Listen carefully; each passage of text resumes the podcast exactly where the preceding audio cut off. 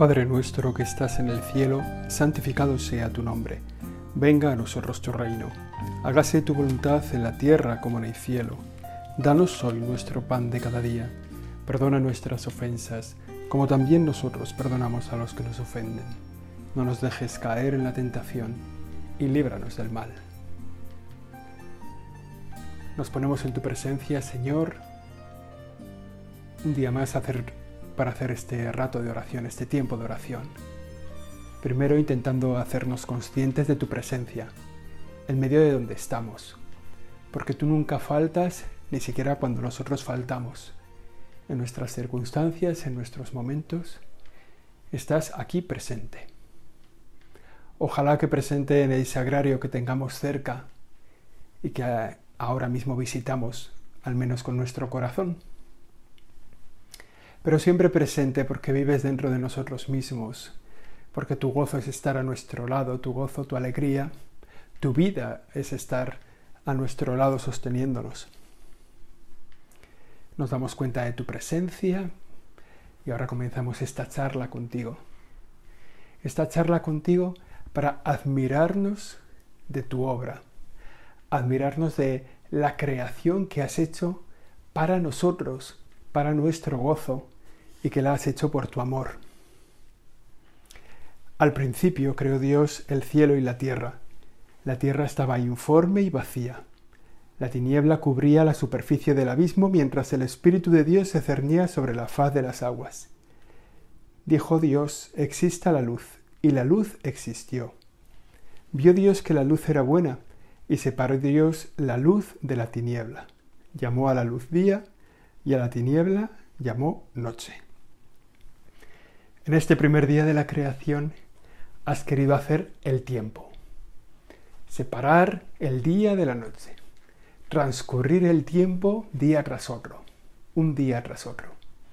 Y esto lo hiciste al principio, cuando no existía nada. De la nada sacaste el tiempo separaste la luz de la tiniebla. En el día segundo también separaste. Separaste las aguas de las aguas.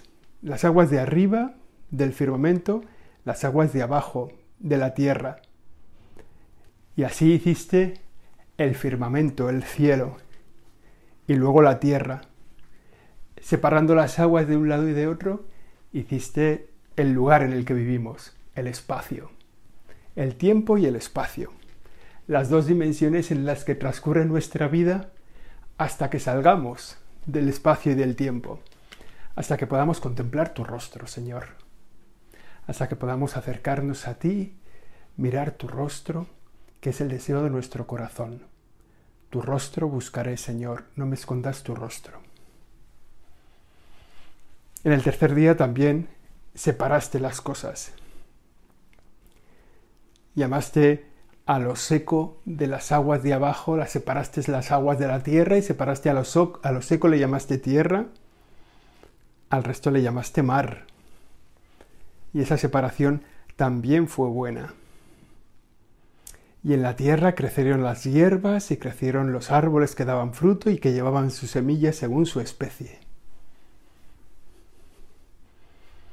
Así pasó el día tercero, el día tercero de tu creación seguramente tantos miles de años para que todo eso cuajara, que en, la, que en el Génesis lo leemos como un solo día. En el cuarto día también separaste cosas. Era una cuestión de separar las cosas. Hiciste los astros del cielo, las lumbreras del firmamento, las estrellas, y dos lumbreras grandes la lumbrera mayor para regir el día, la lumbrera menor para regir la noche y las estrellas. Y así se regía el día y la noche. Para separar esa, ese día de la tierra, esa noche, también lugar, lo uno y lo otro, lugar de salvación, el día y la noche. Y luego Dios hiciste bullir las aguas de seres vivientes y los pájaros comenzaron al cielo y los grandes cetáceos y los seres vivientes que se deslizan por las aguas y las aves aladas. Y en ese día quinto les diste el mando de sed fecundos, multiplicaos, llenad las aguas del mar, que las aves se multipliquen en la tierra. Y en el día sexto creaste los seres de la tierra, los seres vivientes en la tierra, los ganados reptiles, las fieras según su especie, los ganados según sus especies. Hiciste al hombre a tu imagen y semejanza. Y lo hiciste con esta expresión que recoge el libro del Génesis. Hagamos al hombre a nuestra imagen y semejanza. Ese plural que nos manifiesta las tres divinas personas que hay en ti. Hagamos. Y ese plural que manifiesta que la creación es una obra de Dios, del Padre, del Hijo y del Espíritu, de las tres divinas personas. Y así nos creaste. Nos creaste a tu imagen y semejanza. Nos pusiste en la cumbre de todo lo creado.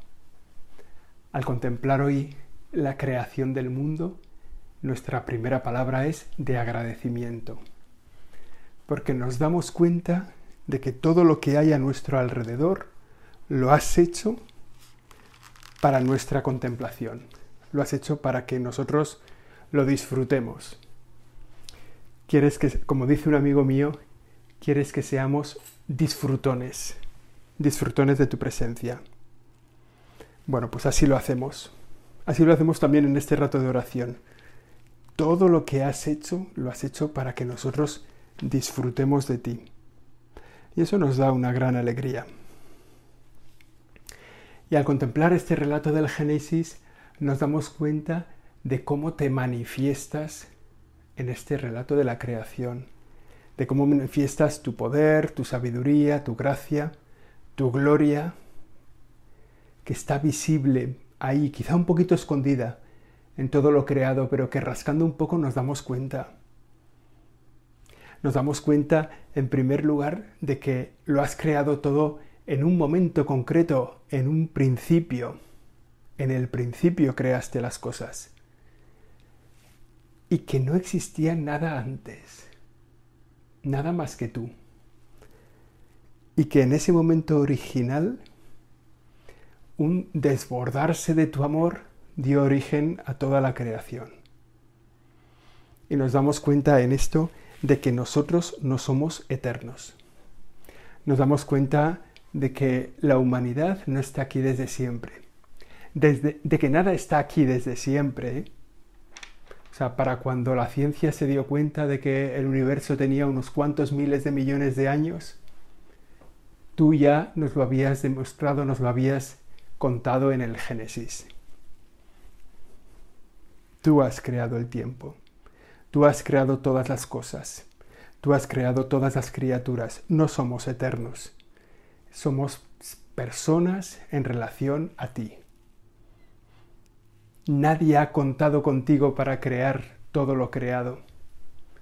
Tú lo has realizado en tus tres divinas personas libremente, como un acto generoso de amor por nosotros, por cada uno de nosotros. Dios saca de la nada el universo entero. Qué acto creador. Qué maravilla para darnos cuenta de tu poder, de tu grandeza. Que a veces se nos escapa, ¿eh? que a veces no nos damos cuenta. Y que en ese acto creador tú no has cambiado, no has ganado nada, no has perdido nada.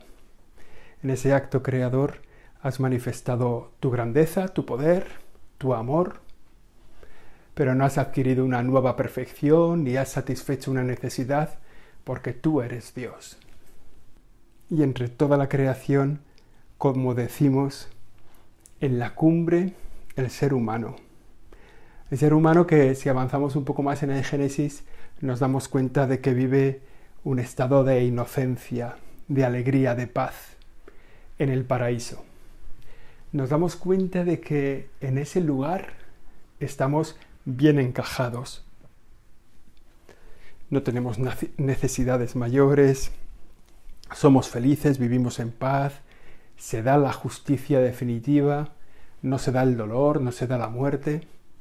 En, ese, en esa creación nos damos cuenta para lo que estamos hechos. Nos damos cuenta de para qué nos creaste tú y hacia dónde nos encaminamos nosotros, hacia esa vida eterna y feliz, que es el cielo. El lugar de la paz, de la justicia, el lugar donde no hay ni dolor, ni llanto, ni sufrimiento, el lugar donde vive la inocencia, la alegría, la paz y el lugar donde el hombre trabaja. Que eso está bien, ¿no? Darnos cuenta de que el hombre en el paraíso trabajaba, que el hombre no vive el trabajo como un castigo, sino que el hombre está hecho para trabajar y tiene que trabajar y trabaja toda su vida. En algunas ocasiones, en una parte grande de su vida, somos asalariados, recibimos un salario por el trabajo, que nos mantiene, que nos sostiene y con el que contribuimos a que las cosas se sostengan, ¿no? La sociedad en la que vivimos, las personas necesitadas, contribuimos al bien común. Pero en otra época de nuestra vida no somos asalariados, pero seguimos siendo trabajadores. Ese es el plan de la creación que tú has dispuesto. Tú has creado todo ordenadamente, has ido separando unas cosas de otras, has ido adornando la creación con unos seres vivos, con otros seres, poniendo en el cielo constelaciones, estrellas, sistemas planetarios. Has ido adornando la tierra con los árboles frutales, con los animales. Has ido adornando la tierra con el ser humano. El ser humano en el paraíso. Ese es tu plan.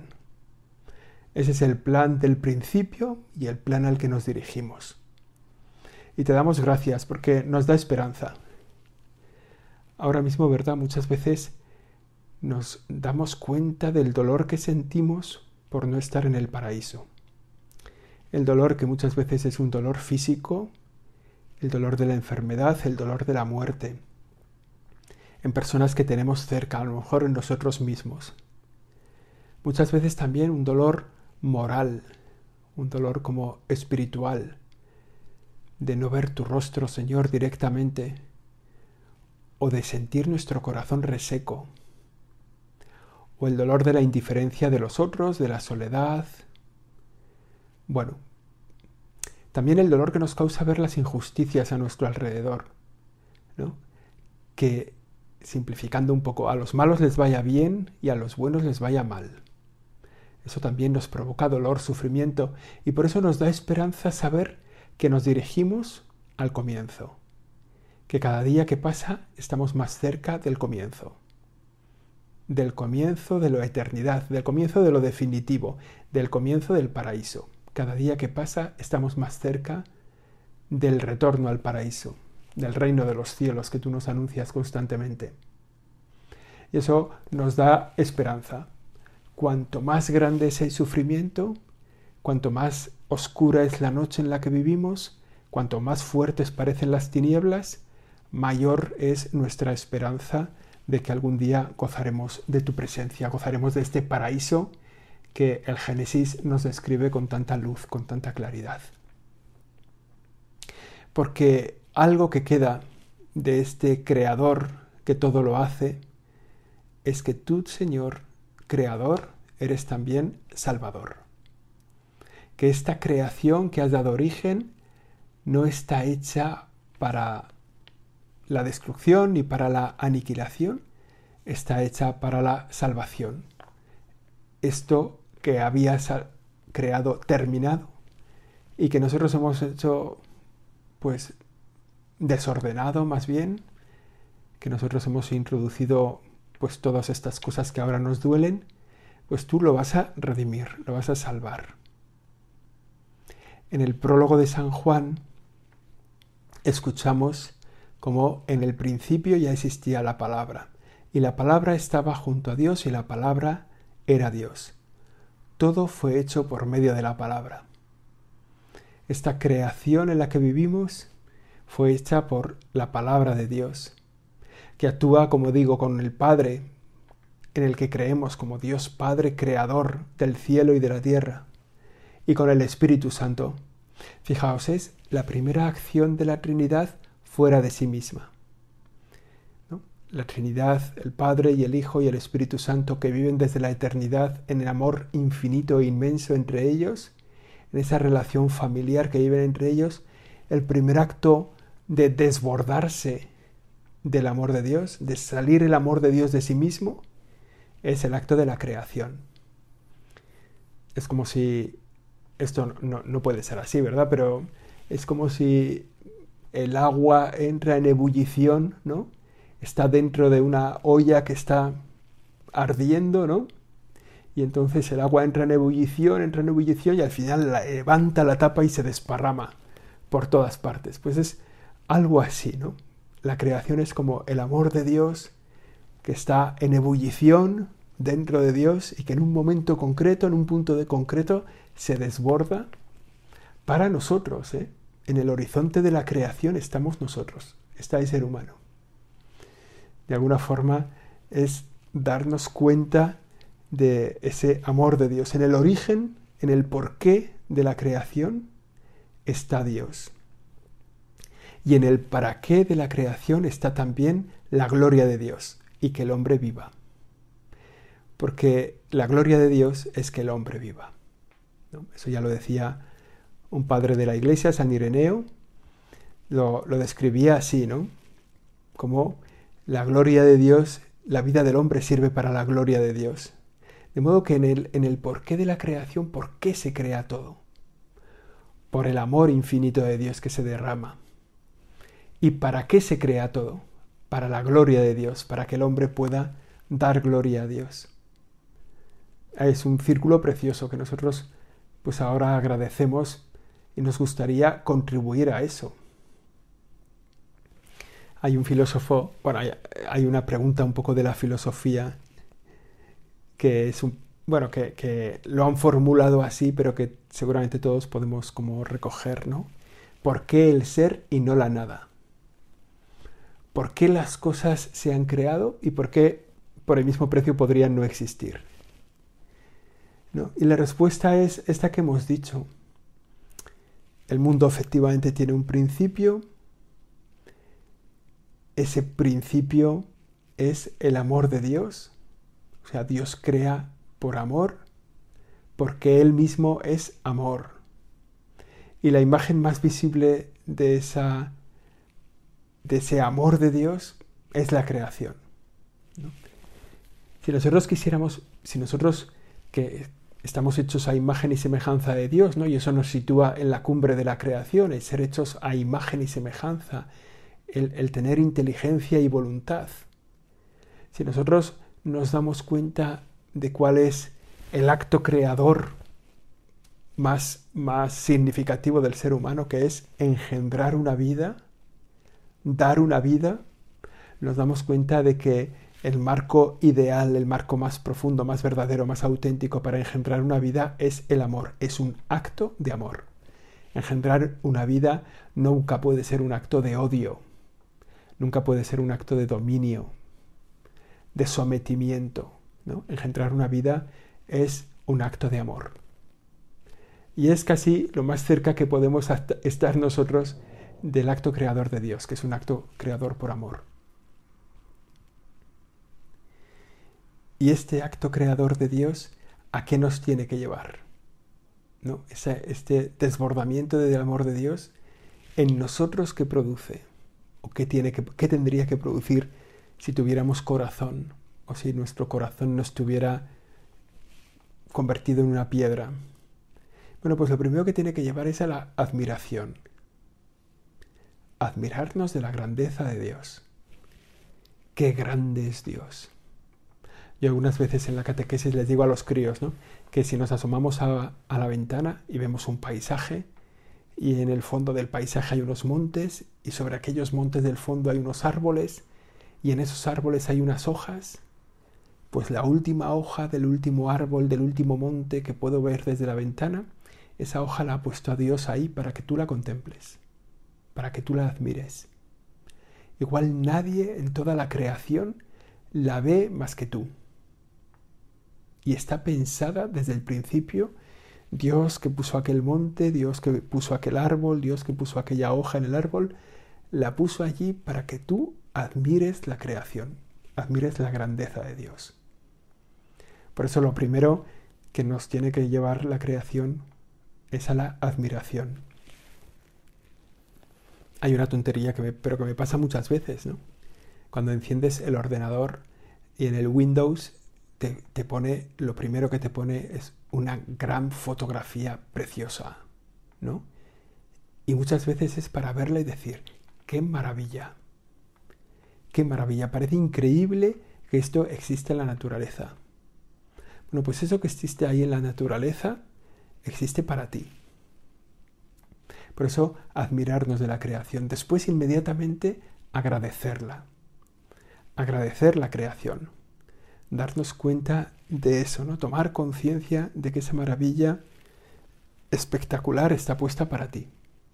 Y que aunque no existiera nadie más en el mundo que tú, Dios habría hecho la creación para ti, solo para ti. Cada uno de nosotros estamos en el origen del deseo del amor de Dios, de, expresar Dios su amor por nosotros, con el que ha creado todas las cosas.